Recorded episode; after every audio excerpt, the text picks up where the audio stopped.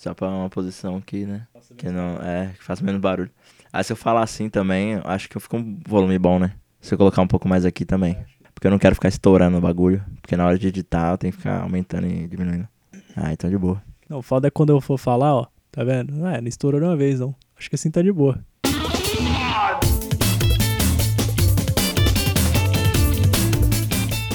Começando mais um Como Se Fosse Hoje, dia 12 de dezembro. Ah, bom, já vou me apresentar aqui, né? Eu sou o Leon. Fala, meu povo. 12 de dezembro hoje. Eu sou o Bo. Pra quem não sabe ainda, né? Hoje eu sou o Bo. Mas os outros programas também. Daqui pra frente também. É, fica a dica aí pra quem não souber quem é o Bo. Ainda é o mesmo de hoje e de semana passada. Esse é o programa que vai trazer pra vocês um fato histórico aqui do hoje quarta-feira. Toda quarta-feira tem um fato histórico aí que a gente comenta, né? E hoje estamos novamente sem o Caco, né? Ele vai estar cobrindo a gente lá no CCXP. XXP. Tá no XXP, ele já tá lá já, inclusive. Por isso que ele não tá aqui gravando com a gente. Hoje não, né? Porque é quarta-feira, é no dia da gravação, no caso. Não vamos confundir a cabeça da galera. O programa de hoje vai, ser bem bacana, né? Vamos falar de cidades, ba- basicamente, né? E antes de mais nada, né? Já peço que vocês sigam a gente lá no Twitter, arroba como hoje, no SoundCloud Van Damme, que é o nosso soundcloud.com barra como se fosse hoje. Se no caso você quiser, tiver feedbacks aí, né? Dicas, críticas positivas, negativas, tem o nosso e-mail, como se fosse podcast, arroba gmail.com. Verdade. Ou você também, né? Se preferir, pode mandar lá no arroba como hoje, nosso Twitter, nosso passarinho azul. Pode mandar uma DM, pode escrever qualquer coisa lá que a gente fala aqui também no programa. Ou que se você for um pouco mais próximo da gente, pode mandar um WhatsApp. Faça como nosso amigo Kelton, nossa amiga Nália, nossa amiga Lisa de Mongaguá, que já é o sobrenome dela. Ou se for ainda mais próximo, você pode vir aqui em casa e falar, né? Igual o Fábio aqui, né? Caleu, a, o Dani lá e a, e a Jaque, né? E por falar em rede social, já vamos falar aqui o resultado da enquete, né? Perguntou semana passada, né? Dica aí do, do nosso amigo, se faria sentido a Rússia ter norte-sul, já que ela é uma linguiça, né? Comprida. E o resultado da nossa enquete, nada, nada, nada menos do que não faz sentido mesmo ter norte-sul. Você pode falar quadrante, quadrante 1, quadrante 2, é, Vira um grande presídio, né? Divide em quadrantes. exatamente. É, Adivinha que foi a única pessoa que votou que faz sentido? Mano, não sei, mas deve ser uma pessoa muito do contra. Quem foi? Ah, Nicole, né? Tem que ser, né? Um abraço, Nicole. Eu entendo porque você falou isso e tal, mas você pode verificar aqui nas votações. Não faz sentido algum. O Rússia tem norte e sul, tudo leste-oeste nessa porra. E o Dan, lá no nosso Twitter, ele tinha comentado, né, sobre o, a, a enquete de James Cook deu empatado, né? Deu 50-50 ali, mas eu vou considerar, ele foi comentar que ele é time James Cook, né? Levou a minha explicação muito em consideração, que é muito verdadeira. Então, desempate técnico, né? Tá lá, James Cook é campeão da nossa, nossa batalha Pokémon, sem discussões. Já acabou a discussão. Ó, olha, eu discordo. Eu e toda a comunidade em Scan a gente discorda, tá? Mas beleza, isso aí deixa pra outra hora. É, a gente vai fazer um dia o, o, o jogo real. Genshin Khan. Um dia a gente vai montar esse jogo. Olha que foda. Isso foi dica lá do Pá. Fazer um board game ou um card game de personalidades históricas. Tipo um Pokémon, sei lá, vamos inventar uma parada dessa. Tipo um super trunfo, né? Fazer, sei lá, um Magic. Exato, um Magic, um Super Trunfo, um jogo de cartas assim com personalidades históricas. A gente abre um catarse aí pra financiar, né? Já que vai estar todo mundo morto, não vai ter direitos autorais, né? É, os direitos autorais só, só ficam né, resguardecidos até 75 anos depois da morte. E como os caras já estão aí, ó, 200 anos mortos, foda-se, vamos falar deles. Cara, já era, né? Cara, faz tempo já, não tem nem, mano. Já reencarnou acho que umas quatro vezes. Bom, já na nossa parte de recomendação, né, onde a gente recomenda um projeto ah, independente que não é muito conhecido, como nós, por enquanto, vai a recomendação aí do podcast Veja o Doc. Podcast colaborativo, né, onde várias pessoas participam. Ele é baseado em convidados, na qual explica sobre o documentário, que é recomendar, faz aquela breve explicação, né, a introdução e no final o recomenda, né? Sim, pra você que gosta de documentário, né? Tá na dúvida aí de qual assistir, ouve esse podcast, né? Podcast aí da nossa amiga que vai saber, cara. Lá tem, lá tem muita recomendação. É o que não falta é recomendação lá, né? É, é, é ali é onde você não pode ter desculpa, tipo, não sei o que assistir. Você não pode ter essa desculpa lá. Aliás, a gente deu a nossa, a nossa sugestão, né? Nossa recomendação. Eu não vou falar qual é, porque você tem que ir lá ouvir, né? Vai lá no Twitter dela, vai. Arroba veja o Doc. Tipo Doc Brown, tá ligado? O Doc do Chris. É isso mesmo, DOC. Veja o Doc. Doc Who já ouviu a gente aqui, quer continuar ouvindo a gente? Vai lá que tem nós lá também, né? Exato, tem um pouquinho mais de nós. Nessa semana a gente não teve muito feedback, então acho que já dá pra pular pro nosso quadro, né, vô? É mesmo, Leão. O que, que você fez semana passada? Já deu um pulo assim, tá, na lata, né? Sem rolê. Véi, semana passada foi festa da firma, mano. Imagina. Festa de fim de ano da firma. Mano, festa de firma é aquela coisa, né, velho? Você fica com o pé atrás no começo, depois você bebe já era. Não, é. E é, foi minha segunda festa da firma, né? No começo eu já fiquei meio assim, né? No, no começo da, lá, lá da primeira, lá. Fiquei, caralho, o que que eu posso fazer, o que que eu não posso. Não, nesse caso já era. A segunda você já tá acostumado já. Começou na van, né? no ano passado, na van a gente tava muito retraído, né? E tal. Ninguém falou muita coisa, só deixou o som rolando, foda-se, pra chegar lá e começar os trabalhos. Nesse ano a gente já tava treinado, já colocando a música do Vinícius Júnior pra tocar, todo mundo cantando igual Vinícius Júnior. Jogando balde d'água nas pessoas da rua. Foi, foi muito louco. É, e teve karaokê também, né? Aí eu coloquei a foto lá no Twitter, lá, pra quem quiser dar uma conferida no Twitter. A, única, a última foto nossa. É, até quarta, né, eu acho. Sou eu lá cantando no karaokê. Minha melhor foto, eu vou até usar nas redes sociais aí. Foto de karaokê é as melhores que tem, né? Que você se acha a estrela. Quem não te conhece fala, nossa, cara, é foda, hein? Não, se bem tirada, truta parece que é um bagulho profissional pra caralho, mano. Eu até me invejei ela, hein? Ali, Você se acha o cantante, né? Bom, e, te- e foi uma festa com piscina, né? E é foda assim, da... Bom, o piso da piscina, da lateral da piscina, tem que ser aqueles ásperos, né? Pra você não, não dar um capote e tal. E também tinha grama. Famoso piso antiderrapante. Exato, a gente escapou o nome aqui. Mas depois do derrapante, tinha uma mini calha, assim, né? uma, uma mini vala pra escorrer a água. E depois tinha um piso liso, na moral. É o famoso piso enfia o cu no chão. É, é o piso de tecnologia japonesa, né? Cara, eu já tive minha primeira experiência, né? Que eu já dei o- a primeira, aquela primeira deslizada ali, o... Você já ficou ligeiro e falou, vamos ver quem vai ser o trouxa daqui a pouco, né? Já fica pensando nisso. Não, e virou uma tradição muito foda, que era o seguinte. Sempre tem alguém pra quebrar o isopor, mano. E o isopor nem era nosso, mano. Era do cara da chuvana. É que, tipo assim, veio do cara avisar, ô gente, o piso aqui é liso, né? Ele fica vendo quem vai cair. Ele fica torcendo. Não, mano. E, e, e todo ano, velho, parece que tem que ter alguém pra quebrar o isopor, mano. Depois de uma queda. O cara dá aquela deslizada, né? E pra não bater o cu no chão, ele tenta se apoiar.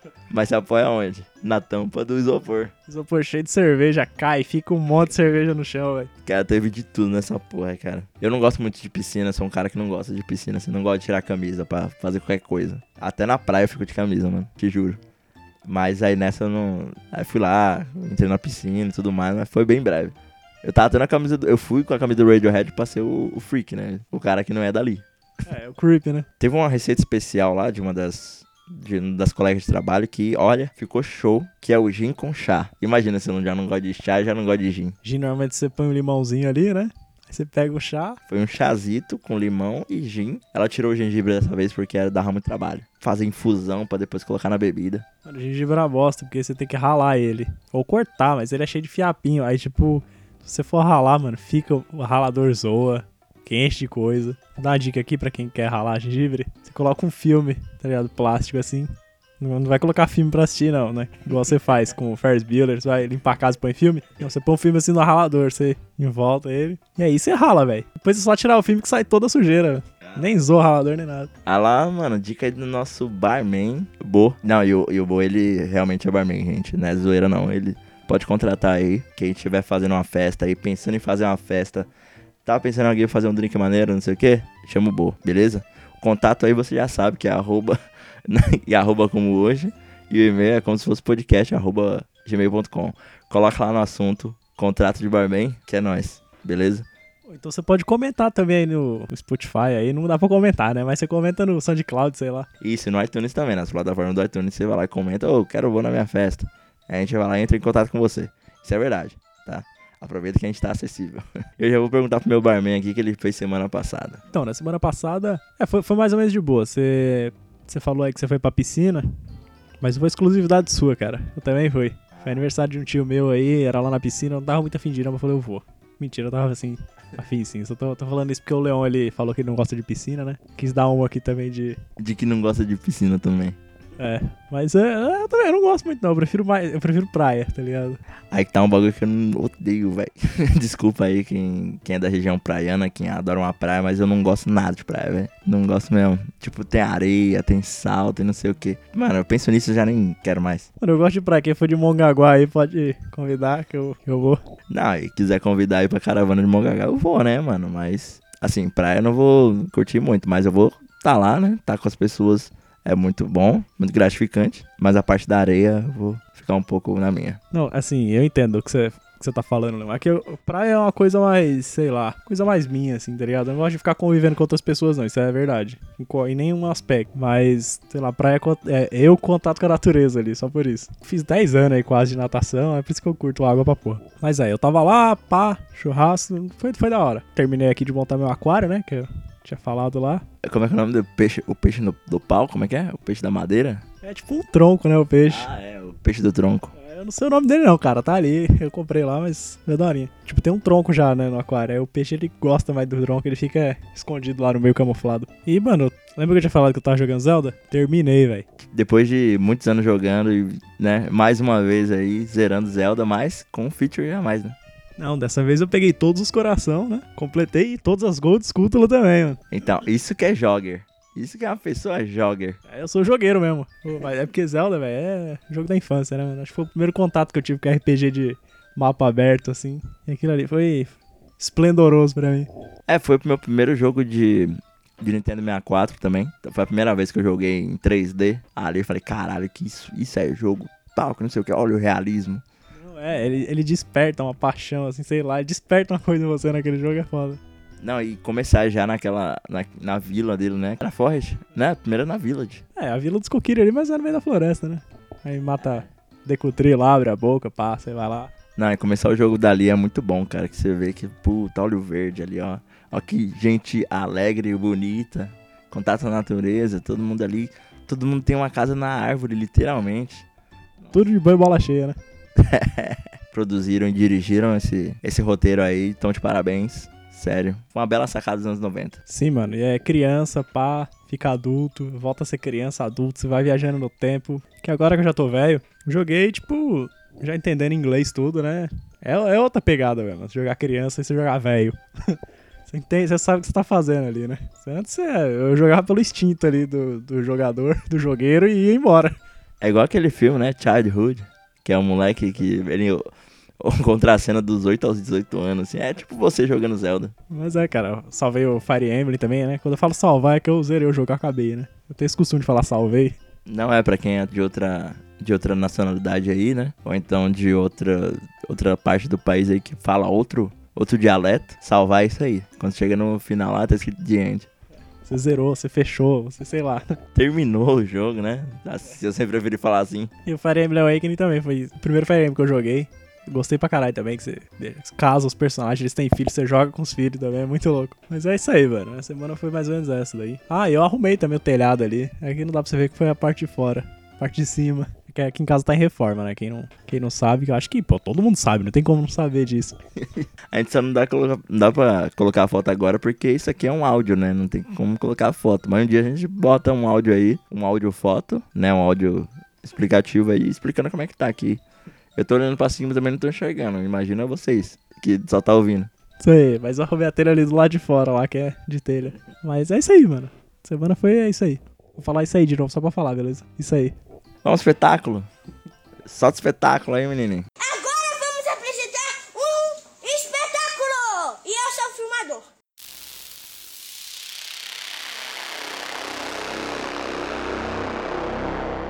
Hoje eu vou começar aqui, beleza? Falar aqui de uma coisa meio trágico, radioativo. Acho que tá perigoso. Hoje, como é 12 de dezembro de 2000, né? Voltar aqui no tempo, 18 anos no tempo. A usina nuclear de Chernobyl foi desligada. Tá ligado qual é, né? Tô ligado que ela foi desligada. Não tá ligado qual usina é, né? Ah, tá, sim, sim. É daquele cara lá do Rock Go, né? Do, do goleiro do Rock Go. do Comunidade Ninjitsu. Então, cara, Chernobyl, pra quem não sabe aí, quem vive em outro planeta, é a cidade da Rússia, né? Da, da Ucrânia, aliás. Falei Rússia porque era na União Soviética, eu confundo, mas é da Ucrânia. Faz essa confusão agora porque a gente já viu lá naquela episódio da Ossétia do Sul lá que você confundir Ucrânia com Rússia hoje em dia não, não é muito recomendado. Estou jurado à morte, eu acho. Então eu vou pra Crimeia, que é no meio ali. É, é os dois juntos aí, é que tá fudido. Ô, falar em Crimeia, um errado aqui. Eu falei que a bandeira era vermelha, branca e azul, né? Só que é azul, branca e vermelha. É o contrário ali. Foi foda. Teve um acidente do caralho e intoxicou todo mundo. Intoxicou todo mundo lá inclusive dos países vizinhos. E o desastre de Chernobyl, né? E o ucraniano é Chernobyliska Catastrofa, que agora eu tô lendo esse alfabeto cirílico. Ah, já tá começando a pegar o sotaquezinho ali do, do Ivan Drago. Mentira, mas beleza. E ela ficava na, na cidade de Pripyat, tá? Agora eu vou falar igual brasileiro. Pripyat. Na época, né, fazia parte da União Soviética, a usina, ela tinha quatro reatores, né? Eles estavam querendo fazer mais dois. Era uma parte da energia do país vinha dessa usina aí. Jurisdição direta da, da União Soviética, né? As autoridades da União Soviética que comandava ali. Como qualquer outra coisa no mundo naquela época, não, zoeira. Como metade do mundo era, era uma jurisdição da, da União Soviética. Isso, mas isso aqui não é ano 2000 não, tá? Isso é 85, 86. Ano 2000 foi quando foi fechada. Pra você ver, acidente, quanto tempo ficou pra fechar. E o desastre, tipo, mano, foi o pior acidente nuclear, tipo, da história. Até então, né? Aí depois teve o do Japão também, que eles foram considerados nível 7, que é a escala máxima de acidente radioativo. É aquele que as próximas gerações vão até nascer com três olhos, assim, tá ligado? Vai ter peixe de três olhos no, no lago, tipo, um negócio. Não, já tem, já. Já tem? Ah, tá. É que ainda não. Ninguém voltou lá pra ver as causas, né? Não sei. Peixe com perna. não, isso aí já é mundo de Gamble. Esse já existe. Esse já existe, que é o Gamble, que é o. Darwin. É o Darwin. É. é. Darwin, né? Que ele evoluiu. É, essa do Japão foi a, a de Fukushima, né? Teve aí recentemente, 2011. É, mas a gente não, não vai falar muito cedo desse aí, não. Porque aconteceu esses dias, né? A gente gosta de falar de coisas aí de quase 20 anos atrás que ninguém era nascido. Essa tem 30 anos, né? Não, mas tem gente que ainda não nasceu ainda em 2000. Tem jovenzitos aí que tá ouvindo o programa que... Não, e outra, tem gente que não nasceu hoje, na data da gravação. E aí, futuramente, ele vai ouvir esse podcast aqui que vai ficar no ar aí pra sempre, entendeu? Aí ele vai saber. Verdade. Ou, oh, um abraço aí se você nasceu hoje. Comenta aí depois. Se você nasceu depois aqui da gravação, né? Se você é de 2028, né? 10, tem 10 anos, tá ouvindo. Mas beleza, vou voltar aqui. E, mano, o acidente lá foi feroz. E teve uma batalha, tá ligado? Pra conter toda a contaminação lá radioativa. As partículas radioativas foram na atmosfera, né? Por causa que teve um incêndio. E é foda. E ela foi se espalhando por boa parte da União Soviética e da Europa Ocidental também, Bielorrússia, toda aquela região. E, essa, e a batalha, velho, pra parar pra conter a contaminação, né? Envolveu mais de 500 mil trabalhadores, mano. E um custo estimado, assim, mais ou menos de 18 bilhões de rublos. Rublos, né, que é o, o dinheiro russo, hoje. Da Ucrânia não é mais, mas na época era. Os rublos lá da Ucrânia era Karbovanets, né? Karbovanets. Tem que falar rápido pra ninguém perceber que errou. É, exatamente, né? O Leão me ensinou isso, eu sempre uso. Porque naquela época da União Soviética, né, cada país tinha um rublo diferente, assim. Mudava o nome, né, do rublo. Tipo, e durante o, o acidente em si, assim, morreu 31. E teve os efeitos a longo prazo, né? Muita gente teve câncer. E várias deformidades para tumor. E ainda tá sendo contabilizado. Tipo, é difícil dizer com precisão o número de mortes causadas pelo, pelo, pelo evento lá, né? Pela explosão. Devido às mortes que a galera tá esperando ainda hoje, né? Teve gente que só. que teve, já nasceu com câncer. Que já nasceu morto. É, que já nasceu morto. É. Sim, mano, eu ri aqui com peso da consciência. Juro pra você, cara. Eu ri pensando, caralho, velho. Eu não vou cortar essa parte porque é pra mostrar o, o lixo humano que eu sou fazendo piada.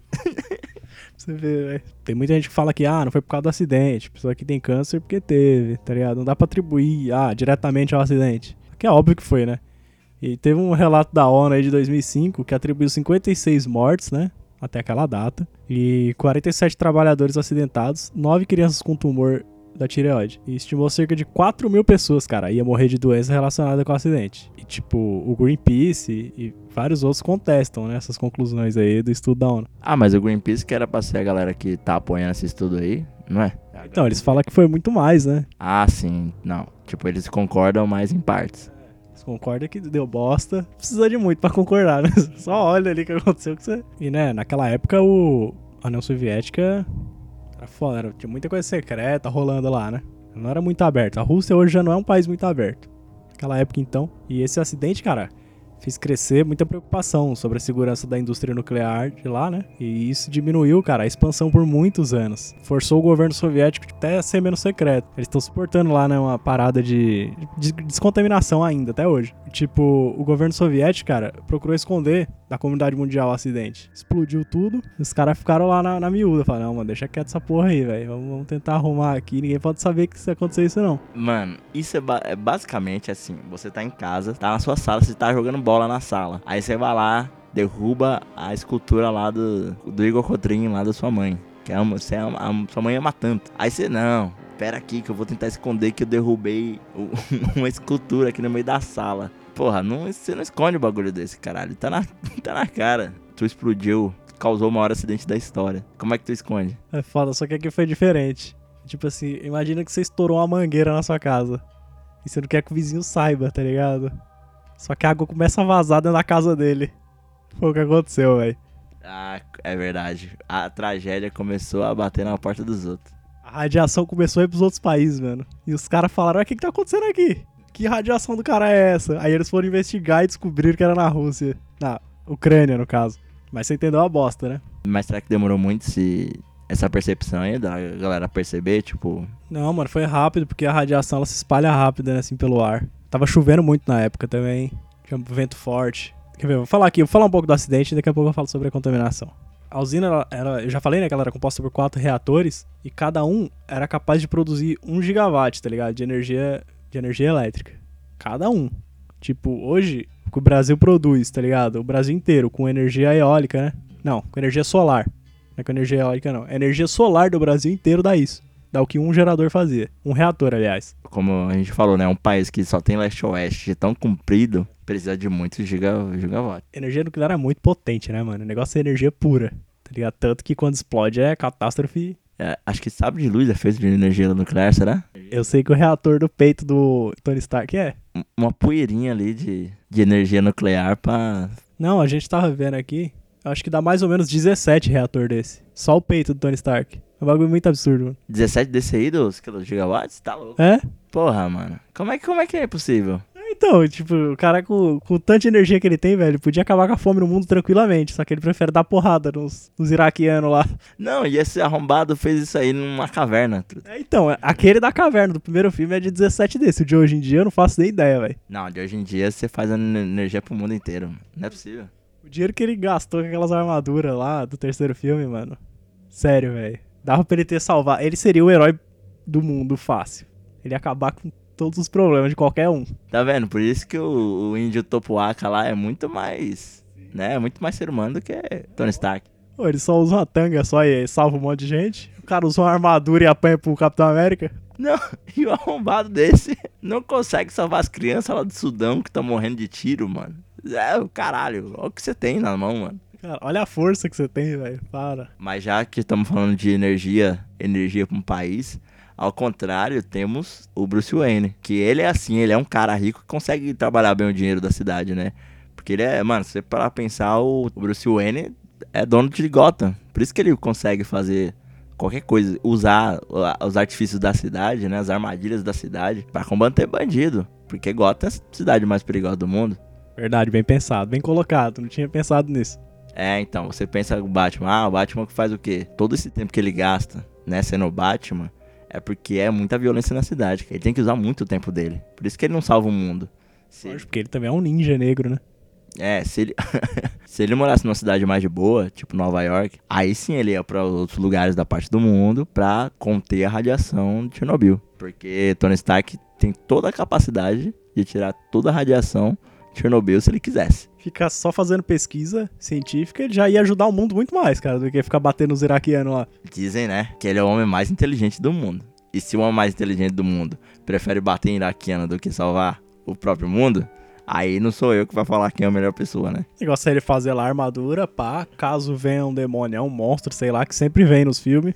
Aí ele vai lá, veste e tenta bater o cara lá. Porra, né? Vamos voltar aí, vamos voltar. Então vai, ele, né, esse reatorzinho bosta aqui que só faz 1 gigawatt, é coisa pra porra. Mas que nem se compara ao peito do Tony Stark. Em conjunto com os outros três, ele produzia cerca de 10% da energia elétrica né, utilizada pela Ucrânia na época do acidente. E a construção, né, da instalação começou na década de 70. Eles fizeram o primeiro reator, né, em, em 77. Aí o segundo eles fizeram em 78, o terceiro em 81 e o quarto em 83. Foi esse quarto que explodiu. Dois reatores adicionais, né, o quinto e o sexto, é, também capaz, com a mesma potência, né, de um, estava em construção na época lá. Eles estavam fazendo para aumentar ainda mais, né. E as quatro unidades, né, é- era do tipo de reator RBMK. Modelo top de linha. Era um modelo pra época até que bom, né? Só que Comprou ele no Mercado Livre, ele é 10 vezes sem juros. só que tem uns problemas aí. Eu vou chegar lá também, você vai ver. O acidente foi mais ou menos assim, ó. Tipo, era sábado, né? 26 de abril de 1986. Não, vou fazer tipo aqueles programas lá, então, do. Que tinha, tá ligado? Do. Como que é do Gil Gomes? Sábado, 26 de abril de 1986. 1h23 da manhã. 50, oh, 1 hora 23 minutos e 58 segundos da manhã. Horário local. Tipo, o quarto reator da usina, tá ligado? De Chernobyl, era conhecido como Chernobyl 4, né? Não, não, bem, bem, bem criativo. Ele sofreu a, é, a catastrófica explosão de vapor que resultou em incêndio, cara. E uma série de explosões adicionais. É o famoso efeito dominó, né? E um derretimento nuclear, mano. Caralho, o bagulho foi tenso. Causas, né? Causas. Há duas teorias oficiais, velho. Só que elas são contraditórias, tá ligado? O cara fala que foi um, o outro fala que foi o outro, fica um culpando o outro. A primeira foi publicada em agosto de 1986. Ela atribuiu a culpa exclusivamente aos operadores da usina. Falou que os caras fizeram bosta, que eles foram burro. Foi igual o cara que desligou a luz lá, na, lá em Taipu, lá. Apagou o Brasil, que o cara apertou o interruptor sem querer. Foi tipo isso. É mais ou menos isso, só que que ele dizimou. Não, ele fez todo mundo sair da cidade, velho. Foi igual quando você soltou aquele peido lá no busão, lembra? Que todo mundo saiu do ônibus. Foi tipo isso, só que lá. Não, não, vou deixar esclarecido aqui que é do vômito do cara lá do, do Caco.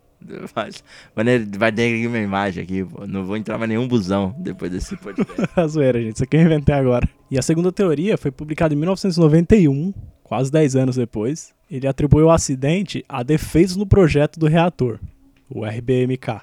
Especificamente nas hastes de controle. Falaram que tava uma bosta aquelas hastes lá. Tem haste pra caralho, tem umas 120. E ambas as teorias, tá ligado? Foram fortemente apoiadas pelos grupos, né? Pelos diferentes ali. Cada um falou, não, foi isso mesmo. Inclusive, tá ligado? Os projetistas dos reatores e o pessoal da usina. Os caras do reator nunca vai falar que foi culpa deles, né? O bagulho fudeu o mundo inteiro aí. É mais ou menos o que acontece no nosso Brasilzão, né? É um lado falando que é culpa do outro exclusivamente, né? E o outro querendo jogar a culpa pro um. E ninguém resolve nada, né? É, vai ficar assim, ó, vai ficar assim até Chernobyl ficar limpa. Inclusive, o governo tava metido aí, que o governo, né, ele quer amenizar o lado dele, sempre, pro mundo, né? Da União Soviética, então, né? Alguns especialistas, tá ligado? Agora eles acreditam que nenhuma teoria tava completamente certa. Na realidade, o que aconteceu foi a conjunção das duas. Teve, é, o, o reator tava uma bosta e o cara não sabia operar. Aí, Que é mais ou menos o que acontece no nosso Brasil- Brasilzão, né? Às vezes a máquina não, não dá aquelas coisas e o operador nem o manual leu. nem abriu. Né? Oxe, na, tira nem do prático. Ele não sabe nem o que fazer ali. O cara, que aqui foi de madrugada, então o cara do dia passou o serviço pra ele, ele tá fazendo ali, não sabe nem o que que é. Tá só mexendo nos botões. Exatamente. Aí quando, fala, quando dá a bosta, fala, não, mas foi o cara da manhã ali que tava mexendo. A culpa é do cara da manhã. Ele que falou pra eu fazer isso. Mas porém, assim, o fato mais importante, tá ligado? Foi que o Anatoly Dyatlov, Anatoly Dilatov, né? Errei também. Dyatlov era o engenheiro-chefe, tá ligado? Responsável lá. Ele era tipo supervisor. Ele, ele que fazia é, os testes lá nos reator, né? É, mesmo sabendo que, que ele era perigoso em alguma condição, e contra os parâmetros de segurança, que tava no manual escrito, você não podia mexer na potência, ele foi lá e, e quis mexer. O próprio cara que, que testou, tava testando lá o Dilatov aí. É, o supervisor, ele sabia que não. Tava no manual lá que não podia mexer muito na potência, mas ele. falou, Ah, é só um teste aqui, dá nada. Pi é igual a 3. É, não, é porque assim, ele já tinha feito uma vez o teste, tá ligado? Deu nada, só que o teste não deu certo. E aí eles falaram, não, vamos tentar de novo agora. Teste não deu certo por causa que tava o bagulho de segurança ativado. Aí, não, tentar com o bagulho de segurança desativado, tipo isso. Putz, aí você me fez lembrar de um bagulho, mano. Aconteceu comigo não, né? Que eu tava numa, numa dessas excursões, assim, de faculdade, né? Visita técnica. Eu fui na imprensa oficial, né? Todo mundo sabe que eu sou designer aqui, então fui fazer rolê de designer, né? Designer gráfico. O professor foi mostrando as máquinas que tem lá, né? Como é que opera cada coisa, que não sei o quê. Porque lá faz qualquer tipo de material, principalmente pro, pro governo do estado, né? Materiais impressos. E também tem outras empresas que contratam a imprensa oficial pra fazer esse tipo de trabalho. Aí tinha uma, tinha uma, aquelas máquinas lá, como se fosse uma guilhotina gigante, aquelas guilhotinas de papel que a gente usa. Mas só que em escala gigante, pra bloco de papel mesmo, tá ligado? Tá ligado? Já corta a celulose inteira. E às vezes acontece igual o, o nosso Anatoly aí, porque pra você operar essas máquinas de guilhotina, você tem que apertar os dois botões ao mesmo tempo. Ou seja, é pra você não ficar com a mão ali dentro. Ela, prensa é assim também, né? Eu que era metalúrgico. Prensa você tem que apertar, são dois botões, né? Um direito e um na esquerda. Aí o que que o, o animal faz? Desculpa aí quem já fez isso e perdeu a mão, mas pelo amor de Deus, né? O que, que a pessoa faz? Ah não, vou agilizar aqui o processo, vou colocar uma fita adesiva num botão, porque aí eu só preciso de uma pra apertar e cortar. Mas o nego faz isso enquanto tá arrumando o papel lá dentro. Ele, o que o Anatoly fez mas foi basicamente isso. Ele quis, ele quis deixar um botão apertado pra apertar outro enquanto mexe no papel. Ele tentou fazer essa gambiarra e deu no que deu, né? Sim, mano, tanto que uma vez você falou aí, eu lembrei lá na máquina, tipo lá na metalúrgica, tá ligado? Cara, a máquina CNC ela só trabalha com a porta fechada, né? Por motivos de segurança, é claro. Imagina uma fucking máquina, não, literalmente uma máquina do tamanho de um, sei lá, de um guarda-roupa, usinando uma peça com peça vo- voando pra tudo quanto é lado, né? Voando cavaco ali que você nem ia. Tá acostumado aí a cortar, né, uns centímetros e centímetros de metal, rodando aqui, 5 mil RPM. O negócio é brutal. E aí o cara, pô, ele, pra ele não parar, desligar a máquina, abrir, ir lá medir, depois fechar, travar, ele arrancou a trava da porta, juro pra você, enfiou no, no bagulho da segurança e amarrou lá. E ficou travando com a porta aberta, velho. Mas é um animal. Falei, mano, você tem problema, velho. Que bosta é. Eu saí de perto na hora. Falei, não, se você quiser morrer, morre sozinho. Eu fui embora. Eu fui lá pro outro lado. Falei, não, aqui não dá pra ficar, não, velho. Não, não, a gente tem umas histórias de cenário da hora aqui, mas deixa o próximo episódio. É, depois a gente conta essas coisas aí. Vamos voltar pro Dilatov, né? Quando a gente tiver algum assunto da Revolução Industrial, lembra a gente. Porque aí tem tudo a ver com a com nossa adolescência aqui. Sim. Só que hoje a gente vai falar das merdas exclusivamente aqui do Dilatov, né? É, exato. Não das que a gente viveu. Não, mas é o que eu tô falando pra você. Mas ele fez isso aí, sabe por quê? Porque não só ele, cara. a, tipo, a gerência lá toda, tá ligado? Da instalação. E grande parte do pessoal era composto de, de gente que não era qualificada, cara. Em RBMK, né? Nesse tipo de, de reator. O diretor lá, o nome dele era VP Brilkhanov. Esse eu falei lento porque eu tô ligado com esse cara. E. Mentira, não conheço. E tinha, ele, ele tinha experiência, tá ligado? E treinamento em usina termoelétrica a carvão. Ele não tinha experiência em nada nuclear. Ele mentiu no currículo, falando, ah não, eu sei mexer com usina. É, e é isso. Eu sei mexer com energia. O engenheiro ele falou isso. Eu sou engenheiro porque eu já trabalhei no engenho de cana. O cara, ah, então esse cara é engenheiro. Aí botou ele. Foi tipo isso. Esse cara é doutor. Ah, não, ele é o que? Advogado ou é médico? Ah, Não é doutor. Ah, então bota em qualquer um. Isso aí me lembra o caso também, sabe de quem? Daquele futebolista, o Kaiser. Que não era nada, mas jogava em todos os times. Mas deixa pra outro dia, né, não? Ele basicamente, em vez de colocar lá inglês intermediário no currículo, ele já colocou fluente. Mas é, além do Brilkhanov, né? O engenheiro-chefe, tá ligado? Né, o que veio do engenho, o Nikolai Fomin, ele também tinha vindo de uma, de uma usina convencional. E o próprio Dyatlov aí, que a gente tá falando dele, a experiência dele é essa aí que o Leão falou, cara.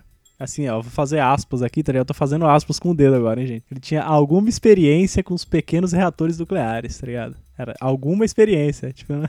Intermediário. Eu botou intermediário no currículo. Tipo aqui, a gente tem alguma experiência com história e até alguma experiência com podcast. Mas estamos falando aqui com autoridade. Só que a gente não tá mexendo com nada perigoso aqui que possa explodir a metade da cidade, né? E o, o Dyatlov, tá ligado? Depois que, que aconteceu tudo isso, mano, ele foi sentenciado por manipulação criminosa de instalações potencialmente explosivas. É um crime bem específico, né? É, isso dá uma cadeia. Isso aí dá uma cadeia. Ele foi condenado a 10 anos de prisão. Ele foi solto depois de 5 anos. Ele escreveu um livro relatando né, que seria falha do projeto e não falha do pessoal lá, né, a causa primária do acidente. Porque também teve erro, mano, né? E durante o acidente, tá ligado? Ele recebeu uma boa dose de radiação, né? Não é pra menos. Que, Quem tava a quilômetros recebeu, imagina quem tava do lado, né? E ele morreu, cara, vitimado por complicações cardíacas, né, em 95. Provavelmente foi por causa da radiação. Aí a ordem que ele passou foi assim: tipo, de acordo com os relatórios lá, né? Os operadores, cara, eles removeram pelo menos os 204 hastes, tá ligado? Do controle, que eram 211 que tinha no modelo.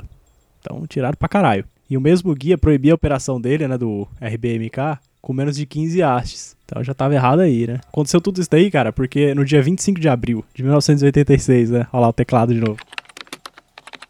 Isso de 25 de abril, porque era meia-noite, pá. O acidente aconteceu dia 26, mas uma da manhã. É tipo aqueles caras chatos, falam, ah, não dormi ainda na dia 26. Mas não, já era dia 26 teoricamente sim, né?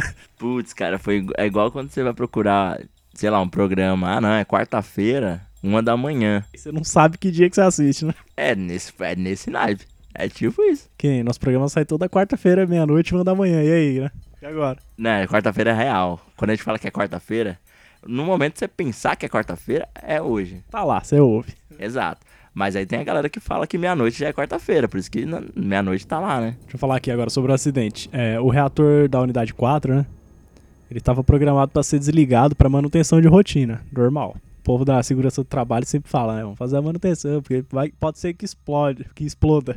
E aí foi decidido, cara, usar essa oportunidade, mano. Falou, não, já que vai desligar, vamos testar, né? Eles iam testar para ver se a turbina do reator, do Chernobyl 4, para ver se ela seria capaz de gerar energia suficiente Pra manter, tá ligado? A bomba do líquido de refrigeração funcionando pra ela mesma. Caso desse uma pane e parasse, caso, acho que não, acho que isso não pode acontecer.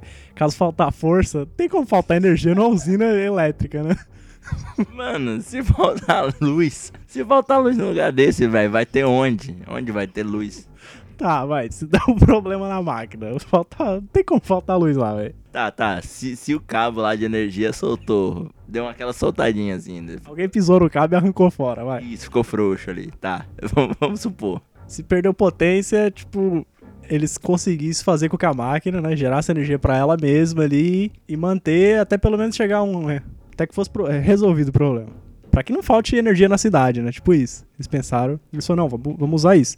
Tipo, eles já tinham feito isso, tentado uma vez, mas não tinha dado certo. Aí eles, não, quando tiver a próxima manutenção aqui, a gente faz. E os operadores, eles desligaram muitos sistemas de proteção, cara. Que era proibido, né, pelos guias. Tipo, a menos que tivesse mau funcionamento, assim, pá, eles desligam tudo. E aí os caras desligaram tudo, foda-se. Os caras, ah, não vai dar certo, vamos desligar aqui. É tipo aquilo que a gente falou, né? O cara passou a fita no botão ali. pra não dar nada, pra, pra ser mais rápido. Eles reduziram, né, a capacidade pra 25% só do reator. Só que o procedimento não saiu de acordo, velho. E por razões desconhecidas, ninguém sabe o motivo, o nível de potência dele caiu pra menos de 1% do nada, né? Os caras colocaram 25 lá, tava trabalhando, vu, caiu pra menos de 1. Como que Ficaram sem entender lá o que aconteceu. Aí falou, não, dá uma aumentada aí. O cara pegou e aumentou pra 25 de novo, mano. E aí, velho, em 30 segundos, mano, a potência voltou do nada. Aí já somou que já tinha aumentado. É, a máquina tava sem nada de segurança, ligado? Os caras vai e aumenta a potência pra caralho, tá ligado? Somou com o que tava mesmo. E aí, cara, foi inesperado. Esse ajuste de potência é tipo quando você tá no chuveiro, aí tem um quente e o frio, né? Aí você quer aqueles quentes suficiente pra você não ficar desconfortável com frio, né? Mas também você não quer que te, te cozinhe. Ali no girinho do reator ali pra descobrir ali o 25% certinho, pra você não morrer queimado. Exatamente. Você coloca um pouco na média ali, né? Aí do nada, você tá lá tomando banho mó de boa, pega o sabonete, do nada fica fria a água. Você, porra, mano. Aí você vai dar aquela aumentada, né? Quando tá certinho, volta a água quente, aí pega fogo nas suas costas. Tá ligado? Que até descola o couro. Foi isso que aconteceu. Que, é, então, e o sistema do- de segurança do reator, que devia ter parado a reação em cadeia, falhou. Porque, por que será, né? Os caras desligaram. Em segundos, cara, o nível da potência e temperatura, o reator ficou descontrolado e houve uma explosão violenta, mano. A cobertura de proteção de mil toneladas não resistiu. Você vê, a explosão foi foda, era mil toneladas segurando. E a temperatura de mais de 2 mil graus Celsius, cara, derreteu as hastes, tá ligado? Que tinha grafite. E o grafite que cobriu o reator, mano, pegou fogo, velho. O material radioativo começou a ser lançado na atmosfera. Qu- Quando explodiu, explodiu o teto também do negócio. E aí o oxigênio passando lá, foi levando embora a fumaça tóxica, né? Do incêndio. Isso foi foda. E os caras falam que a máquina, por redução de custos, né? Os caras já estavam fazendo mais duas, eles queriam gastar muito dinheiro. Pô, fizeram ela com para segurar metade da radiação só, se fosse vazada, né? Porque os caras falaram, ah, não vai explodir isso aqui, então deixa só metade aí, não vamos gastar tanto dinheiro com segurança. Vamos gastar mais dinheiro aqui com boniteza da máquina. E, mano, 26 de abril, né, que foi o dia da, da explosão, até 4 de maio, quase 10 dias, né? De 1986, a maior parte da radiação foi emitida nos primeiros 10 dias, né? E, tipo, houve, cara, predominância de vento de norte e noroeste nessa época. Isso que foi foda. E no final de abril, cara, o vento mudou pra sul e sudeste, né? Que é aí que ficava Chernobyl. Porque a usina não fica em Chernobyl, né? Ela ficava na, na outra cidade lá. E as chuvas locais, mano, frequentes também, fizeram que a radiação fosse distribuída local e regionalmente. Então isso ajudou né? Graças a isso, ajudou aí pros outros países e os caras descobriram mais rápido. Bom, imagina você aí na sua casa, que você tá com um pote de farinha de trigo, né? Aquela farinha bem fina, né? Por algum motivo aquela tampa sai. Ai, que tampa, né? Você pergunta. Que tampa, ó. Não deixa o calor ouvir isso, né? Alguém liga o ventilador. Foi mais ou menos o que aconteceu, cara. Você não vai conseguir conter. Quer-. Imagina canela, né? Que é mais fina ainda. Putz, canela com a farinha de trigo ali, ó. 20 27 de abril, né? Até 5 de maio, aproximadamente 1.800 helicópteros, mano, jogaram cerca de 5 mil toneladas de material extintor. Tipo areia, chumbo, né? Sobre o reator que ainda queimava. Tipo, os caras não tinham noção que tava sendo lançada tanta coisa. E eles vai e joga chumbo lá, né? É foda. Não, é isso que eu pensei agora. Que puta ideia de, Mas exatamente isso, cara. de ideia de arrombado, jogar chumbo. Porra, todo mundo já sabe que chumbo é cancerígeno, é não sei o que erígeno. É tudo ígeno nessa porra. O chumbo é ap- apaga o fogo. Beleza, mas, mano. E a radiação? Né, porra, e o que o, o chumbo solta, cara? O resíduo do chumbo. Isso ajudou também a, a deixar ainda mais contaminado. Aí, ó, mais um pra jogar a culpa aí na galera do helicóptero. Ninguém. É. É, não, mas ali é a culpa do acidente. Os caras do helicóptero tem nada a ver com acidente. Tem, tem a ver com a contaminação só. Ah, ninguém tem coragem de culpar o helicóptero. Ninguém. Vai que, né? Eles jogam chumbo na sua casa lá. É, eu também não tenho coragem de zoar os caras, não. aí. Em 27 de abril também, os habitantes lá da cidade de Pripyat, né? Que era onde tinha a usina, eles foram evacuados. A galera falou, mano, melhor sair, o bagulho explodiu. Mas esperaram pro outro dia, pra você ver, hein? 28 de abril, o laboratório de pesquisa nuclear da Dinamarca anunciou a ocorrência do acidente. Então demorou o quê? Dois dias, Leon. Pra chegar lá e os caras. É, foi, foi relativamente rápido, mas podia ser evitado, podia, podia ter menos. Podia até os caras ter ido lá ajudar também, né? Sei lá. É, na mesma hora que, que falou, já todo mundo, opa, demorou aí que nós tá indo aí fazer a contenção. Mas não, não aconteceu. Até 5 de maio de 86, após o acidente, assim, de- depois dos 10 dias, 130 mil pessoas foram evacuadas. É, foi uma puta migração, né? Foi, é, foi realmente uma migração. É a galera de Chernobyl toda aí já. Muita gente não quis sair, né, mano? Os mais velhos lá queriam continuar na casa, né? Viver a vida inteira. 6 de maio de 86, cessou a emissão radioativa. Parou de mandar a radiação. A radiação só tá lá agora, tá ligado? A radiação não chega mais em você, você que chega nela agora. Só se alguém arrancar um pedaço da terra e levar pra você, né? Mas aí foi alguém que quis te zoar, né? Porra, que zoação do caralho. Eu não queria ser brother dessa pessoa. Mas a, a radiação parou. 23 de maio de 86, o governo soviético né, ordenou a distribuição de solução de iodo à população. Tinha um amigo meu que era. Não, ele tinha alergia a iodo, eu só lembrei aqui mesmo. Mas sal não é iodado? Acho que tem, cara. Não sei como que funciona essa alergia, não, mas. Ah, às vezes ele não pode comer sal. Aí, em novembro, tá ligado? De 86, eles construíram um sarcófago. Que é tipo um bagulho de, de concreto em volta pra não sair radiação, né? Pra segurar a radiação. Quem assistiu Lost, né? Deixa eu voltar aqui de novo. Embaixo da escotilha tinha aquela parte lá, né? Que era toda de, de cimento lá que eles falavam que era pra radiação. Eles falam até. Esse sarcófago, né? Ele absorve né, a reação e aí não deixa passar. Ele contém combustível. Considerado a medida provisória, eles fez pra durar 20 ou 30 anos, né? Depois ir lá fazer de novo. Só que o maior problema, cara, é a falta de estabilidade, mano. Que como ele foi construído às pressas, né? Risco de ferrugem nas vigas. Tanto que se você for ver lá a foto do sarcófago, você vê que tá todo enferrujado mesmo. Foi, um, foi nas coxas construído os reatores. E foi nas coxas a proteção que veio depois do acidente. Sim, mano, que teve, teve que ser rápido o bagulho, mas porra. Se foi em novembro, não foi tão rápido, né? O acidente foi em abril. Ah, mano, mas só que dependendo aí também da, da proatividade da galera que tá fazendo essa porra, sei lá, né? É lógico, dava pra ter sido muito mais, sei lá, bem feito, né, mano? Os caras podiam ter. Cara, Demorou dois dias pros outros ficar sabendo, cara. demorou cinco meses aí pra fazer o negócio.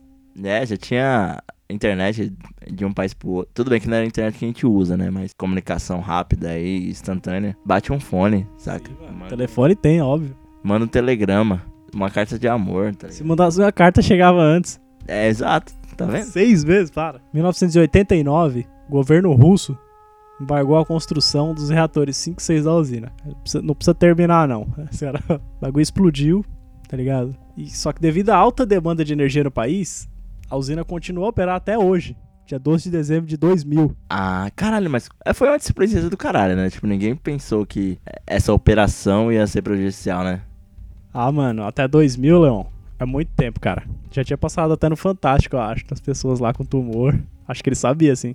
Mesmo, é, você levar pessoas pra trabalhar lá, né? Depois Não, inclusive tem gente trabalhando até hoje lá. Puta, mas tem que usar aquele traje muito louco lá, né? É, tem que ser um negócio bem antirradioativo. Eu tava olhando no Google Maps, tá ligado? Que dá pra você andar lá dentro. O cara do Google Maps foi bem corajoso, né? E você vê o exército por lá, cara. Sempre vestido de camuflado. Ou não, mas esses ou não, eu acho que é alguém fora de serviço. Caralho, que, que agonia. É muito agonizante. Depois de várias negociações internacionais, né? A, a usina de Chernobyl foi desativada hoje, 12 de dezembro de 2000. Tem gente trabalhando lá porque os três reatores, tá ligado? Que ainda ficaram, tipo, embora eles, eles não estão mais em operação, só que ainda contém combustível nuclear neles, cara. E tem que ser monitorado constantemente pra não ter outra explosão, tá ligado? E aí vai fuder muito. Então os caras têm que estar lá pra isso, mano, ainda. Não, ele faz um trabalho muito bom aí pra. Por isso que o Ivan Drago era forte pra caralho. Ele era. Ele era manipulado, né? Eu também acho, né? Ou matou o Apolo no soco, mano. Socão, hein? Imagina. E mandou ainda um se morrer, morreu. É, mas eu tava lembrando aqui, esse pá foi em Chernobyl, foi por conta de Chernobyl também. Que lá as plantas já começaram a ter é, umas modificações meio, meio bizarras. Se vocês colocaram no Google aí, sei lá, planta de Chernobyl ou floresta de Chernobyl, picanha de Chernobyl. Você- Não, vocês vão ver que as plantas estão começando a receber essa alteração, assim, estão começando a ter umas formas estranhas. né? Coração pro Matheus aí do Pequeno de Chernobyl, né? Falando nisso. Um abraço. Fica pra depois a recomendação aí. Só quem tá lá é o povo do exército mesmo que tem que tá, né? Mas é engraçado porque, mano, você lê no Google Maps, tipo, subiu muita grama em alguns lugares. Tem umas ruas aqui, mano. O carro passou dentro ainda. Não tem nada, só ma- mato, assim, você caralho, velho. Tá indo pra onde? Cara, vamos, trocar de assunto já que tá me dando agonia essa porra aqui. Já tá dando uma coceira na torcida, tá foda. Radiação, velho.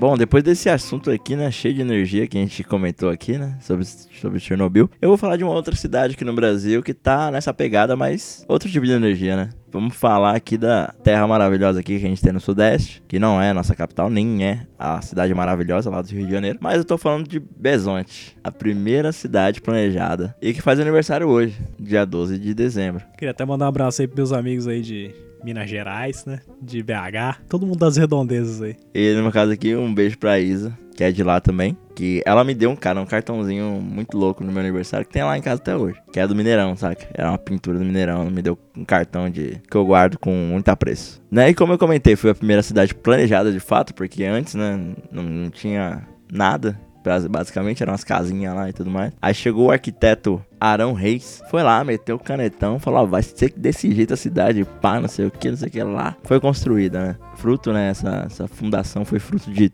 três anos de projeto. É estilo Sin City, né? Você vai projetando a cidade do jeito que você quer, pá. Não, você quer fazer um negócio bonitinho, não sei o que, aí começa a desandar.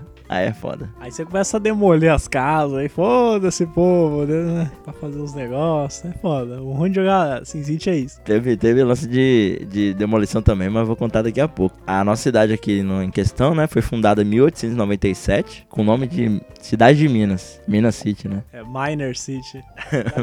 É Girl City, Chicks City, Minas, né? Bom, chega, de trocadilho. A cidade, né, já foi pensada pra ser a substituta como capital de Ouro Preto. Ouro Preto, que era Vila Velha antes, né? O pessoal ali percebeu que ela não ia muito bem suportar a expansão populacional, né? Ia continuar daquele tamanho ali que é hoje pra sempre. Não, vai precisar de uma outra cidade pra ser capital de Minas Gerais. Aí o nosso, o Arão, Arão é o nome dele mesmo, não tô brincando não, tá, gente? É da Arão, Arão Reis.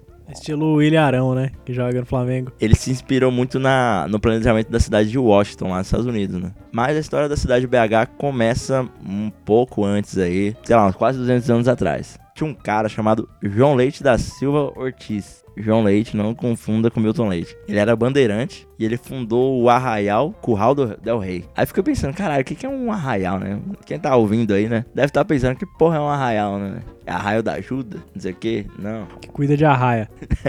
Quase isso, mas é Minas Gerais, não tem, não tem praia. O Arraial né, é esse complexo aí de, de casas e de construções, que é como se fosse uma pequena vilinha ali, mas só que é temporário, né? É só enquanto se tá se fazendo algum tipo de trabalho. Que no caso do nosso João, ele jun- junto com o sogro dele, ele fazia algumas campanhas de mineração. Então ele minerava, construía lá o arraial, ficava o tempo necessário, né, pra minerar e depois vazava. É, nesse caso, o, o, curral que ele. O arraial do curral que ele fundou surgiu de base aí pra poder fundar a BH. A fundação do, do arraial dele foi em 1701. Pra entender um pouco a fundação da, da cidade de BH, começou ali. Mas aí o arraial começou a se. A partir dali, né? Começou a crescer de uma maneira até grande, né? Menos de 100 anos depois, não, não um pouco mais de 100 anos né, de fundação, o arraial já tinha 1.339 habitantes, que era pra ser uma coisa temporária e começou a ter gente ali por gerações, né? O pessoal começou a viver naquele arraial lá e, e ficou ali. Mais gente que Luxemburgo, né? é, Luxemburgo compra arraial, mas não tem tanta gente. e o Brasil, República, era, uma, era ainda uma nação né, muito jovem, naquela época, né? Começou a ser fundado, BH. Era criança ainda. E uma da, um dos motivos, né, pra isso acontecer foi que o Brasil começou a ter uma, uma grande força na agropecuária força econômica e de poder, né? Então a elite do Brasil naquela época era a galera, era os ruralistas, né? Que comandava a agropecuária. Em contrapartida, a mineração começou a entrar em declínio, né? Ou seja, começou a crescer a agropecuária e principalmente as fazendas de café, produtores de café. Como muita gente sabe, Minas Gerais hoje é um dos que mais produzem café, né? Tem um café um, um, dos mais conhecidos do Brasil. Dizem que uma pessoa que toma muito café é, já é confundido com mineiro, assim, mineiro toma café de tudo quanto é jeito. Café Três Corações, né? E o café Pelé, que é de Três Corações. Você vê, né? É Três Corações lá, Minas Gerais. Claro, eu não vou falar a história do café Três Corações aqui pra vocês, pelo amor de Deus. Mas já, já deu pra ver um, um tequinho aí do, da influência, né, que tem em Minas Gerais nesse, nesse caso. Teve uma certa discussão ali para dizer onde, onde ia ficar né, a capital né, de Minas Gerais. A agropecuária ali, né, contradizendo e contrariando os mineiros, e os mineiros das mineradoras contrariando agropecuária. Mas só que o, a galera do, da pecuária era muito forte, cara. Os cafeicultores ali era cara, os caras que davam a grana para poder influenciar as pessoas. Numa decisão, assim, meio que entre eles, ele foi levado, né, o presidente, uma, uma solução, né? Entraram em acordo e falaram que ali o, o, o arraial ia ser o começo. Hoje em dia, né, o arraial já não existe mais. Como a gente falou sobre demolição, foi demolido recentemente. Acabaram com o arraial, né? Fizeram, virou pó. O nosso Arão ali, meteu caneta no papel ali, o projeto da cidade, né? Hoje em dia com o Google Maps, né, e tudo mais, se você vê como é o centro da cidade de Minas Gerais, é, foi ali onde, onde, o Arão desenhou, né? O que seria o centro da cidade. A Avenida do Contorno, hoje, ela é que delimita geograficamente o centro, né? Ela faz literalmente um contorno no centro. Até porque toda a rua que cruza com ela, depois que passa dela ali, troca de nome. É outra rua já. Caralho, mano, coincidência da porra, né? Avenida do Contorno, contornar o centro. É, a parte mais bonitinha da cidade ali, geográfica, é, é mais no centro. Depois começa a... Depois não foi planejado, né? Foi, veio, foi indo. Foi fundo, né? É, foi a primeira, mas não completamente. Foi o primeiro modelo. Ali, quando nasceu, já era planejado. Ó. Mas nada é assim, né, na verdade. Você planeja, depois vem uma bosta, depois todo mundo, né? Foi tipo isso. Aí, eu, eu fiz uma pauta meio, meio breve, assim, e tal, porque foi trauma do programa passado, que a gente ficou quase duas horas gravando, né? Não, mas eu, eu queria falar mais sobre a, sobre a cidade. Mas tem umas curiosidades interessantes, né? Que BH, hoje, é uma das, das cidades que mais recebe festa de rua no Brasil a gente só pensa em, primeiramente, na Bahia, né? No carnaval da Bahia. Depois, ah, Olinda. Depois você pensa em Rio de Janeiro, São Paulo. Depois você vai pensar em BH. Ano passado, ela registrou um recorde de festa, de festa na rua, de rua, né? Por, por edição, digamos assim, vamos dizer. Tipo, não é por ano, não, não é por edição. Né? É, não, não, diga assim.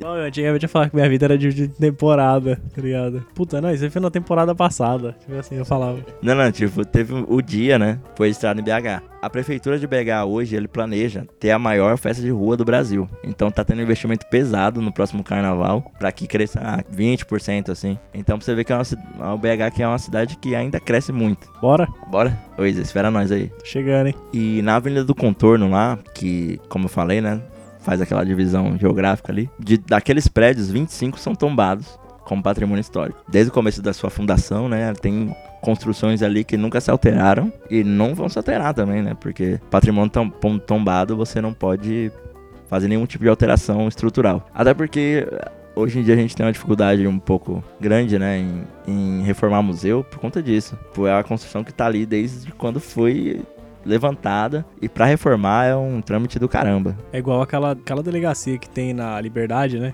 Que é a primeira de São Paulo. Ali é tombada, né? Não pode. Os caras não podem reformar. Que aí teve até aquele caos lá que acho que sumiu uma tonelada de maconha que tava lá. E ninguém sabe como sumiu, tipo, só pode ter saído pela porta da frente, tá ligado? E como que a polícia não viu? Saiu uma tonelada de maconha pela porta da frente, porque não tem como sair, não pode ser reformado. Tipo, a porta, a janela de trás é um morro gigante, que é lá, lá em cima, né? Na Liberdade, ali, na- lá na ponte, lá no viaduto. Tem como sair pela janela. Verdade, verdade. Não tem, ninguém fez um túnel naquela porra, não. A polícia também não sabe como saiu ali, pela porta da frente. Da frente. Polícia, não sabe. Aquele prédio da Liberdade lá, acho que na, na naquela ponte, né?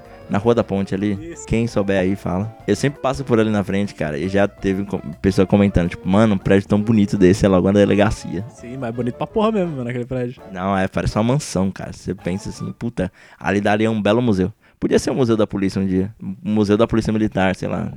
É uma boa ideia aí, ó, Leon aí. Fica a dica aí. Não, João Dória não ouve a gente, não. Não é bem, né? Eu vou esperar, vamos esperar um, um outro cara aí que ouça a gente pra eu dar essa dica. Aí às vezes ele desativar o prédio, né, da polícia, levar a polícia pra um, pra um outro prédio. Aí fazer um museu lá. E, não, é uma boa ideia? Uma ótima ideia, né? Levar a polícia pra um prédio que tem a porta nos fundos, né? pra pra eles ter desculpa, pelo menos, né? Estão roubando as drogas. Ai, ai. Bom, voltando aqui. E o Arão, depois que a cidade foi construída, né? Ele fez um, um evento teste ali foi morar em BH, né? E a casa dele é hoje em dia onde é a Praça Municipal. E tá lá o, o rosto dele lá na, na escultura e tudo mais pra quem quiser dar uma olhada. Já visita a, ca- a ex-casa dele, né? E já tira uma selfie ali com, com o Arão ao vivo. Mas pode entrar na casa dele lá, é tipo, liberado. Você entra na casa dele. A casa dele, no caso, é a praça, né? Então, Ele morava na rua, né? Eu tenho um monte de amigo que mora na praça também. Mu- Muitos brothers aí.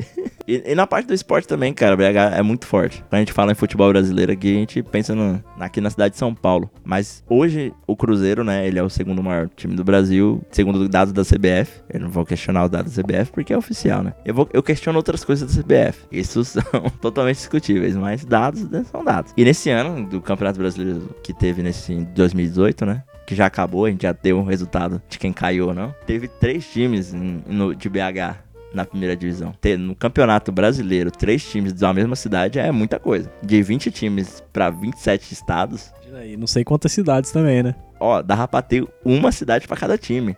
Mas não, tem três. Três só de BH, hein? Só de BH, que, que é quem? Vamos contar aí, né? Cruzeiro, o América Mineiro, né? E o Atlético Mineiro. Um abraço pra Isa e um abraço pra Lisa também, que a Lisa que, que é galo. Não, eu acho que há três ou quatro anos atrás, quatro times de Santa Catarina, cara, lembra? Que tinha o Criciúma, o Figueirense, o Havaí e a Chapecoense. Caralho, é verdade. Não, mentira, o Criciúma não tava, era o, era o Jack, né? Joinville. Caraca, isso é muita coisa pra Santa Catarina, velho. Só perdia pra São Paulo na época, nem o Rio tinha desse time. E o São Paulo tinha cinco, né, cara? O Corinthians, Palmeiras, São Paulo, Santos e a Ponte Preta. Caralho, é muita coisa. Ah lá, o Bo também é uma enciclopédia futebolística aqui, pra quem quiser tirar uma, tirar uma dúvida aqui. Ou seja, ele é barman e é a enciclopédia do futebol brasileiro, né? Então, se você quiser, tiver lá na, no balcão do bar, chega e começa a falar do Criciúma lá, que ele manja. Fala qualquer coisa aleatória, né? Hum, Criciúma, que é meu time do coração, né? Que ganhou a Copa do Brasil de 91 invicto. pra tu ver, né, galera? Bom, voltando aqui pra BH, o fatídico dia também aconteceu em BH. O nosso famigerado Mineiraço aconteceu lá. Fatídico dia de 2014, não vou lembrar a data, né? Mas um dia que os seus jogadores queriam só dar alegria pro seu povo. E muito legal que eu ri muito, cara, esse dia. Eu ainda quero encontrar aquele molequinho lá que foi símbolo da, da- do 7x1, chorando lá, pra dar um abraço nele. Falou, vai. E o Mineirão, né? O palco do nosso 7x1, ele foi inaugurado em, set- em setembro de 65 e ele já era o segundo maior estádio coberto do mundo. Pra você ver. Você vê, hein, cara? Foda. Isso porque BH na época, até um pouco antes, né? Ela tava se preocupando um pouco tardiamente, né? Na questão de lazer e cultura, que na cidade não tinha muito. Como era a cidade muito nova, ah, não tinha ainda um- uma história pra poder se contar. É, não ia ter como ter museu, né? É, só se fosse, sei lá, o museu do que a gente fez aqui há 10 minutos atrás, não sei. Só se eles achassem, sei lá, fóssil.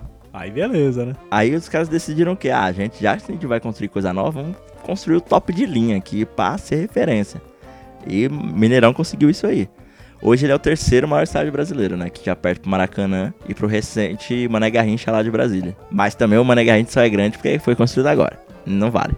É lógico, né? Os caras fizeram pra ser o maior mesmo, então. Ah, e também o BH também é o palco também da Volta Internacional da Pampulha, né? Que é aquele que passa até no Globo Esporte lá, tem vez. A Lagoa da Pampulha lá, né? Bonito pra porra também ali. Se eu não me engano, aquela, aquela lagoa é artificial. Deve ser, cara, porque é bonito pra porra.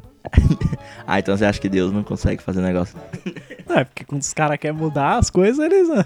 É isso aí, cara. Um pouco da história da cidade. É igual aquela imagem que vem nos WhatsApp, assim, né? Que as tia manda, que é a imagem do Brasil sendo refletida, faz, faz a bandeira do Brasil no Rio Amazonas. Tipo, não tem impossível ter aquele formato, tá ligado? O céu. Aí os caras falam, nossa, que é, Deus é, é, é lindo mesmo, né? Fez o homem pra fazer isso no Photoshop. Tipo isso. Porra, eu vou. Um dia eu vou comentar isso, cara, no grupo da família. Eu espero muito fazer isso. Tudo bem, tem que ser um dia que eu. que eu não corra risco de ser, né? É. Deserdado. Bebe um pouco antes, que aí você faz qualquer hora isso. O Natal tá aí, né? Já é a hora. Aproveita. Bom, gente, essa foi um pouco da história da capital aí de Minas Gerais, né? Um pouco das suas influências, um pouco das suas razões de existir, né? E um pouco também do- da- de como é que é o povo de BH, né? Das poucas pessoas que eu conheço, já são pessoas que eu, que eu gosto muito, né? Não tem ali um que eu falo, nossa, que arrombado. Sim, mano, eu já fui em BH já. Da hora, eu gosto de lá.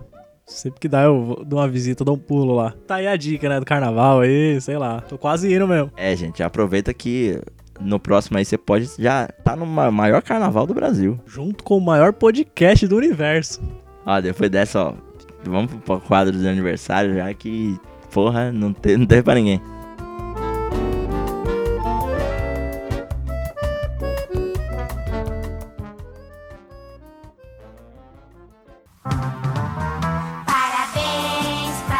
Bom, quadro final aí do nosso programa, né? A parte de aniversário, onde a gente parabeniza quem nos é querido e também o Zé querido. É, e também tira da geladeira, né? Exato, tirar aquele artista ali, ó, aquele famoso, que não tá nem tão famoso. Já foi, né? Famoso um dia. E hoje, né, 12 de dezembro, semana que vem é 19. Ou seja, falta 19 dias pra acabar o ano agora, dia 12. E dia 19 vai faltar 12 dias. Ah, muito louco, né? Esse paradoxo louco aí. Caralho, mano, não pensei nisso, nem fudendo. É uma coisa louca, velho. Isso, mas é da hora. Caralho, agora eu tô um pouco em choque. Bom, dá, dá os parabéns aí, iniciais, enquanto eu pego o meu parabéns aqui. Então, vou dar parabéns aqui então pra um amigo meu. Um amigo nosso, né, Léo?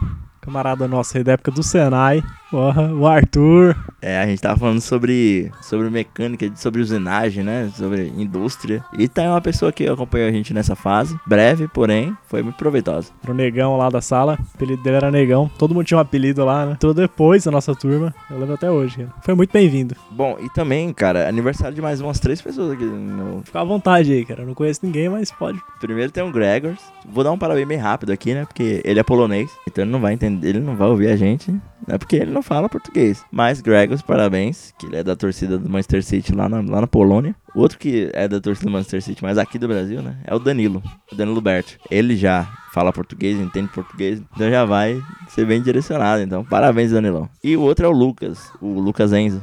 Você vê, né? O nome do cara é Lucas Enzo. Esse, aí- esse aí vai, já nasceu jovem. Esse não vai envelhecer nunca. Ele só vai ter nome de velho quando ele não existir mais. Um feliz aniversário aí, Lucas. Ó, se você quiser dar feliz aniversário em polonês aqui, eu coloquei no tradutor, não. Dá play nisso aqui. Wszystkiego najlepszego z okazji urodzin. É isso aí, cara. Isso é um feliz aniversário em polonês. Ah, É é. muito grande, velho. É duas linhas de um monte de consoante. Não tem nem vogal nessa frase. Bom, vamos, vamos, vamos pros famosos, vai. Bom, já vamos começar com classe alta já? Melhor, né? Vamos começar do maior e ir pro menor, vai. Bom, hoje é aniversário, cara, de um cara que já foi campeão brasileiro aí pelo Santos. Hoje ainda joga futebol. Eu nem tava lembrando que ele existia, cara. Vou tirar mesmo, né? Da geladeira, velho. É, pra nego chegar e falar, puta que pariu, não acredito. Ele que tem 13 anos de carreira, velho. Ele já foi da base aí do Santos, já foi campeão brasileiro com o Santos. Já foi de São Caetano. Foi, jogou nas Arábia lá no, no Catar. Cinco anos na Arábia. Por isso que a gente esqueceu dele. É Lógico, ficou 5 anos lá, ninguém vai lembrar, velho. É o Domingos. O Domingos do Santos. Não é Domingo dos Santos, mas porque ele também tem um sobrenome do Santos. Dá uma bugada fodida, porque ele é do Santos duplamente. Dedé do Vasco, lembra que foi um dos maiores brasileiros de todos os tempos lá? Dedé. É, com o SBT conhecer, tipo, o brasileiro número 63 de todos os tempos, Dedé do Vasco. O sobrenome dele era do Vasco. Dedé do Vasco. Mas, ah não, mas o Dedé ele é um dos melhores brasileiros de todos os tempos. Ele foi pra seleção. Hoje sim, né? Mas daqui 2000 e pouco, Dedé do Vasco, mano. Não, beleza, ele era foda. Bom, já nessa, nesse campo aí ainda, velho, eu vou falar de um jogador que já fez gol no Mundial. Né? Ou seja, eu não vou falar nenhum jogador do Palmeiras. Sabe que esse jogador não é do Palmeiras, né? É, já, é, já é totalmente contrário, né? Que já jogou pelo Corinthians, já foi campeão mundial pelo Corinthians, mas nesse Mundial fez gol. Olha lá, então já, mano, você falou que já foi campeão mundial pelo Corinthians, já diminuiu, mano, muitos jogadores, cara. Ele, ele que fez 100% dos jogos desse Mundial com gols. E eu já pergunto, né, por que faz isso Romarino? Cara, por que fazer isso, Romarino? Ele que faz aniversário hoje, se ele ouvir esse programa, eu acho que a gente zera a vida, velho. E ele, ó, a gente falou do Domingos que tava jogando na- lá nas Arábias, nos Catar, hoje ele tá... Você vê como as coisas se interligam, né? O Romarino tá jogando junto com o Poco Pica, com o Valdívia e o Poco Pica, que também tá jogando com o Carleto. E o, o time que ele tá agora, o Al- Ittihad, também já foi no Mundial contra o São Paulo. Em 2005, que foi o time do Carleto, que é rival, que já jogou. Contra o Romarinho e contra o Pouco Pica, Valdívia. Não, e, e o Poco Pica já foi de São Paulo. Ou seja, gente, é tudo combinado, tudo interligado. Vocês não estão sabendo. Seguindo essa linha aí do melhor para o pior agora, né? Royce Grace, né? O lutador. É, ele é de uma família aí que, que foi muito importante pro MMA brasileiro, né? Você coloca o, Grace no, no YouTube lá lutando contra os caras peso pesado, mano. É foda. Que ele, ele queria mostrar que não era força, né? Era jeito, era técnica. Então ele magrelaço lá, ele dava um couro nos pesos pesados lá, porque acho que os caras achavam que era força bruta. Não, ele intro- introduziu uma filosofia e criou o próprio jiu-jitsu, o Brazilian Jiu-Jitsu. E a modalidade é Jiu-Jitsu Grace. Exatamente. Então você ver que foi uma família que fundou um estilo de luta e mostrou que você pode dar um couro em qualquer um se for faixa preta em jiu-jitsu. Se você souber o que você tá fazendo ali, Champs, né? Você não precisa ser gordo, não. E ele tá fazendo hoje 52 anos, né? Tá nativa, né, cara? Porque quem luta jiu-jitsu bem, Jiu-Jitsu dá três golpes e você finaliza o cara, acabou, tá ligado? Se você for ligeiro, né? Jorjite. fica, fica a dica aí pra quem quiser defesa pessoal aí. É um dos pilares do jiu-jitsu. Não é, não é agressão, né? É defesa pessoal. Qualquer tipo de estatura aí você pode se defender. Aniversário também aqui. Daquele, ele que é cineasta, roteirista, diretor de cinema, diretor de TV, porra toda, produtor cinematográfico, crítico jornalista, escritor brasileiro Arnaldo Jabor. É ele que comenta algumas coisas lá no Jornal da Globo lá. Fala algumas groselhas às vezes também, depois pede desculpa, né? Ah, mas naquele jornal ali, Jornal da Globo, todo mundo já sabe que é lugar de falar groselha. Jornal da Globo é jornal pra gente ricas, tá ligado? Né? Pra o quê? Pra rico, jornal de rico. É, não é. O âmbito do programa é tudo voltado pra esse tipo de pessoa.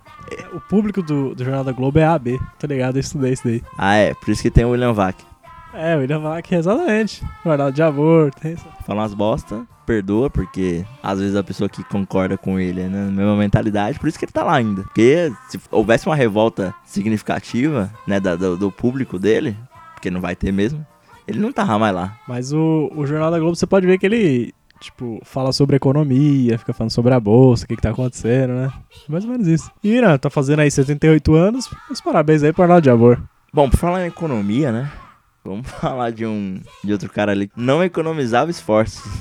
Era ele, Em- Emerson Fittipaldi, que é um dos maiores corredores da história do mundo. Ele aí, bicampeão mundial, Emerson Fittipaldi, mas hoje 72 anos. Foi ídolo aí de muita gente que começou a correr, não só, né? Brasileiro, mas também ídolos internacionais que o seu Emerson Fittipaldi colecionou, né? Ele tinha uma equipe com o nome dele, cara.